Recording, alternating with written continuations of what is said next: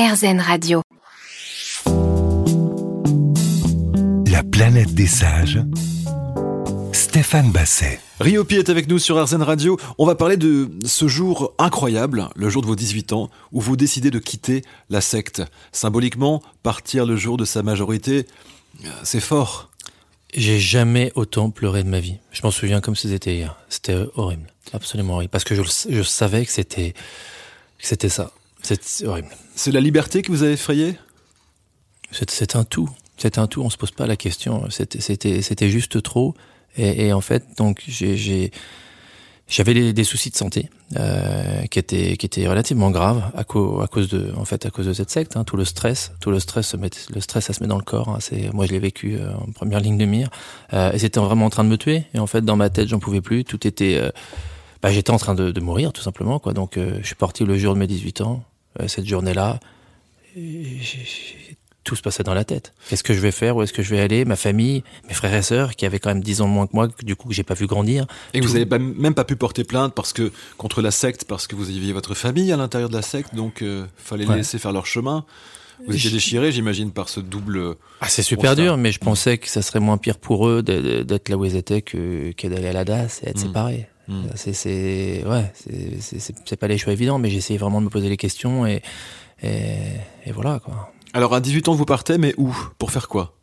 Après, je suis parti à Los Angeles. Voilà, je suis parti à Los Angeles pour faire mon, mon petit le rêve américain, oui. hein, qui, qui n'est qui n'est bien évidemment qu'un rêve. Oui, parce que vous vous, vous êtes retrouvé pratiquement SDF. Ouais, non, c'était c'était un cauchemar. C'était un cauchemar. Je regrette rien. De toute façon, moi, je, moi, je regrette jamais rien. Mais mais effectivement, c'était une enfin c'était une, une expérience que que voilà que, que je voulais avoir et c'est rigolo parce que j'y suis retourné dix ans plus tard euh, dans des super conditions donc c'est c'est la vie elle est elle est quand même elle est, elle est quand même bien faite il y a toujours des donc il y a Los Angeles puis Londres vous vous débrouillez toujours pour avoir un peu d'argent et pour essayer de voyager vous arrivez à Londres à 21 ans euh, et Mais... là oui, pardon. Ouais, non, non mais c'est ça. C'est vrai que c'est des choses parce qu'on se dit toujours, mais comment tu fais machin Oui, c'est vrai que la galère, elle est évidemment financière parce que t'as rien, j'ai rien, j'ai pas. De, en plus, comme j'étais en une secte, j'ai pas de famille, j'ai pas d'amis, j'ai que dalle, quoi. J'ai rien. Tu étais là, bon bah tu te démerdes. Et euh, ça, c'est évidemment pas évident. Mais bah, des petits boulots, hein.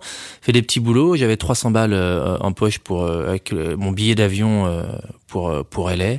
Et après sur place, je crois que j'avais peut-être 100 euros à, à, tout péter, un truc comme ça, ou 100 dollars. Et euh, c'était vraiment la galère, ouais, mais mmh. tu te débrouilles. Et puis du coup, je finis à Londres, voilà. Et je vais à Londres et je galère aussi. Puis après, je me retrouve à trouver un, un magasin de piano. Euh, euh, d'abord à Zara, toujours des petits boulots qui sont très difficiles pour moi parce qu'en plus j'ai l'impression toujours d'être en prison. Enfin, c'était mmh. un peu un peu mmh. difficile. Il faut survivre. Hein. Et, voilà, quoi. et après travailler dans un magasin de, voilà de musique à à Reading qui s'appelait Hickeys. Ouais. Alors quand vous partez à l'étranger, seul, sans amis, sans attache, avec un, un passé euh, dont vous parlez, j'imagine, euh, autour de vous, on vous dit waouh, mais c'est quoi cette vie? Alors ce qui est rigolo, c'est que non, en fait, j'en parlais pas. Mm. J'en parlais pas beaucoup. Pourquoi? Parce que parce que je voulais pas qu'on me juge, je voulais pas qu'on, je voulais pas. C'était déjà assez difficile. Donc, euh, et si j'en parlais comme ça, j'en parlais avec aucun attachement euh, émotionnel, parce qu'en fait, j'étais vraiment cette, j'avais cette force de caractère de, eh, hey, hey, je vais, je vais pas, voilà, maintenant je suis libre, je vais, je vais faire ma vie, j'ai rien à perdre parce que j'ai rien, donc je vais faire ma musique. Alors, c'est comment quand on n'a rien à perdre? Est-ce que finalement, c'est pas le meilleur moyen de vivre sa vie en se disant qu'est-ce qu'on en a à faire puisqu'il ne restera rien de tout ça? Mais c'est exactement ça. Hmm. C'est exactement ça. Exactement ça. J'étais là, voilà, j'ai j'ai pas eu d'enfance, j'ai eu, c'était tellement difficile. Je voulais juste, euh, voilà, faire ma musique, faire du piano. Euh, Qu'est-ce qu'il reste en, vous aujourd'hui de l'enfant que vous étiez? Est-ce qu'il y a encore un enfant euh, en souffrance qui est en vous ou sincèrement vous l'avez euh, accueilli, dompté et vous vivez avec lui sans aucune difficulté?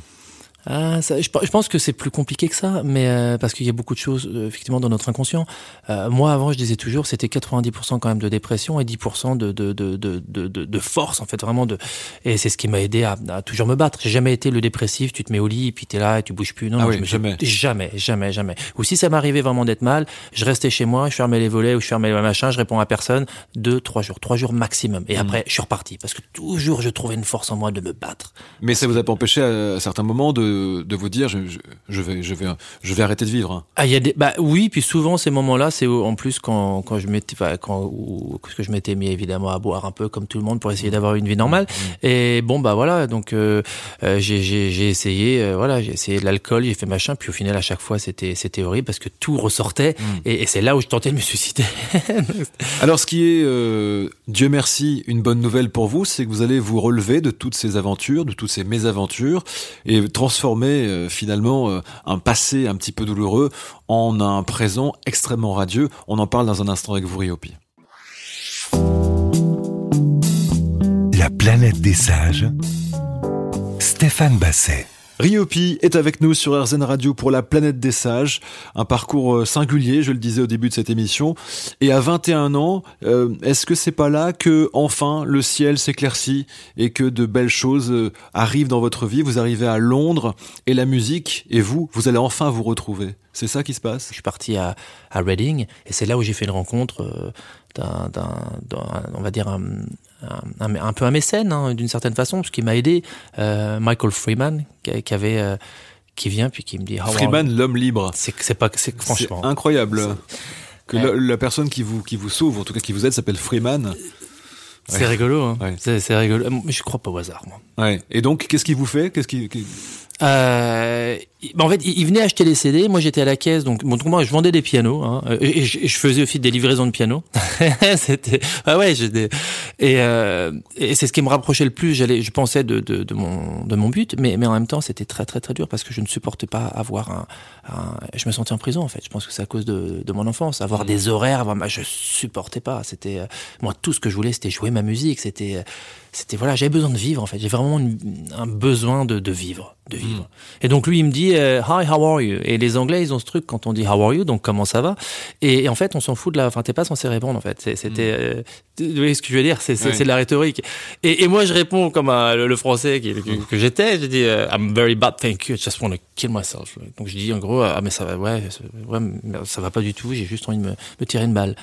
Et, et j'avais pas réalisé ce que j'avais dit en fait. J'étais tellement mal que et là je prends conscience. Merde, je, je- je vais me faire virer et tout. C'est pas, c'est pas bon. Et je lui dis je suis vraiment désolé. euh, Excusez-moi. Non non c'est juste un mauvaise journée. Tout va bien.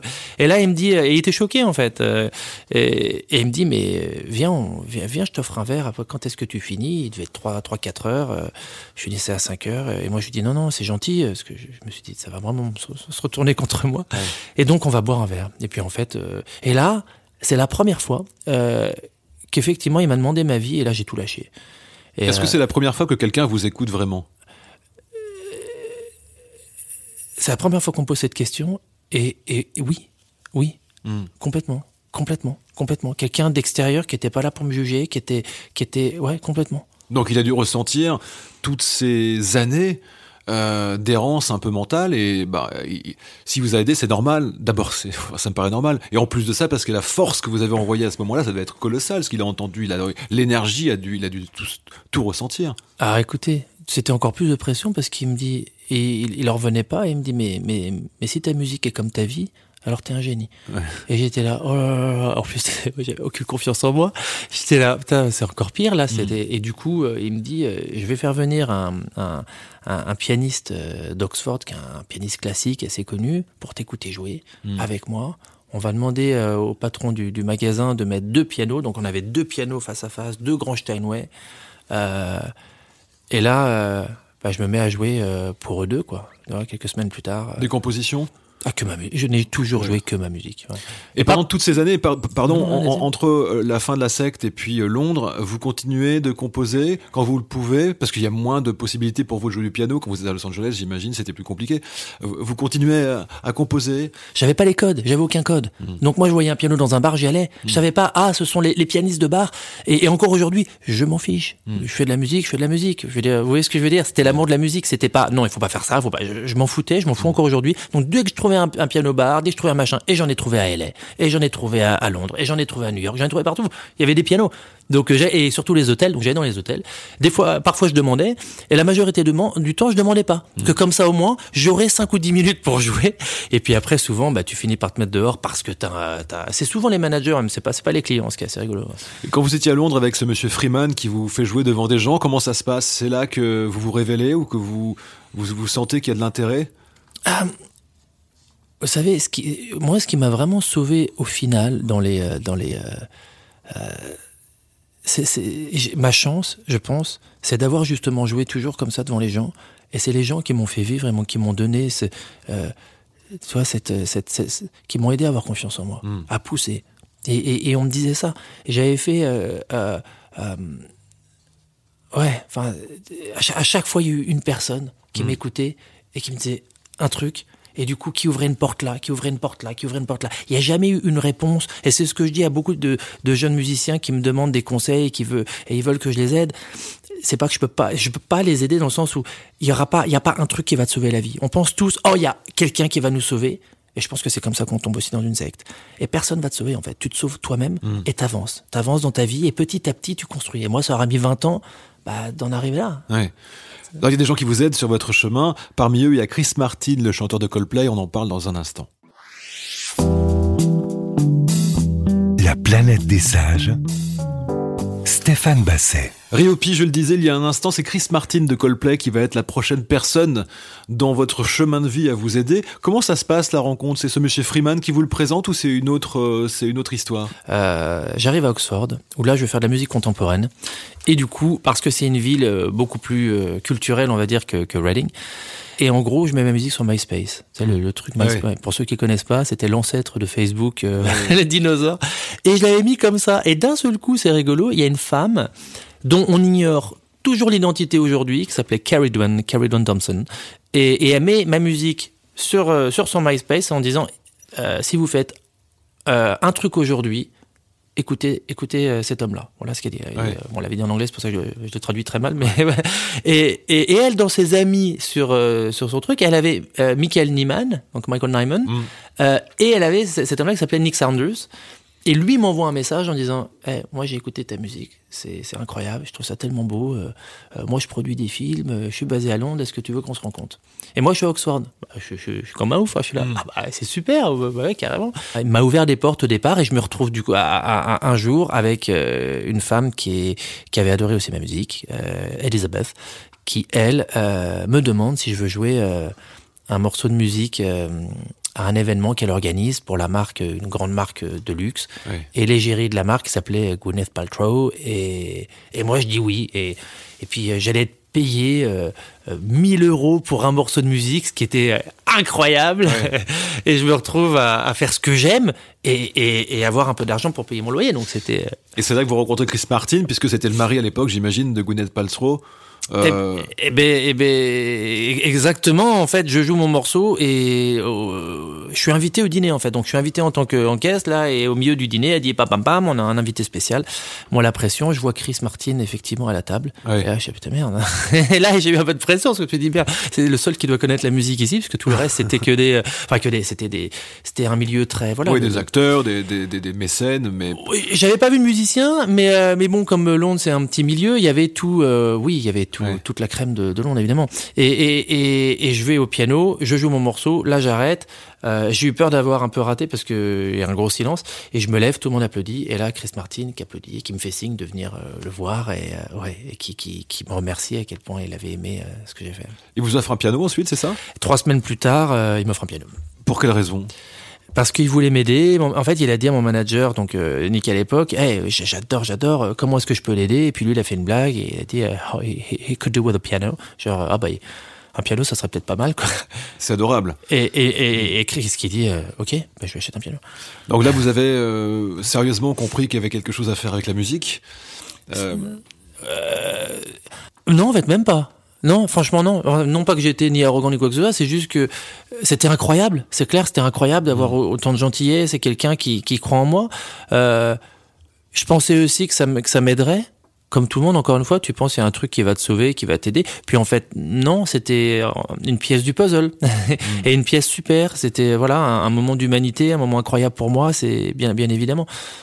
euh, Qu'est-ce qui a ensuite provoqué euh, peut-être le plus grand changement dans votre carrière d'artiste? Est-ce qu'il y a un jour plus important que les autres?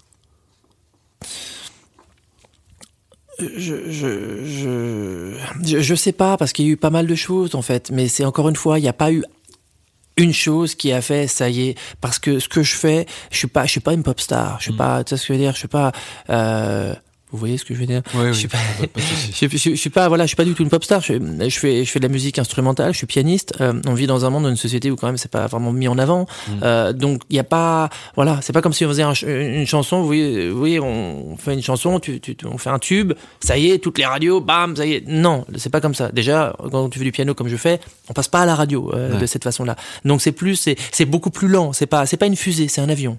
On va parler de la suite de votre carrière, Riopi, dans un instant, sur RZN Radio.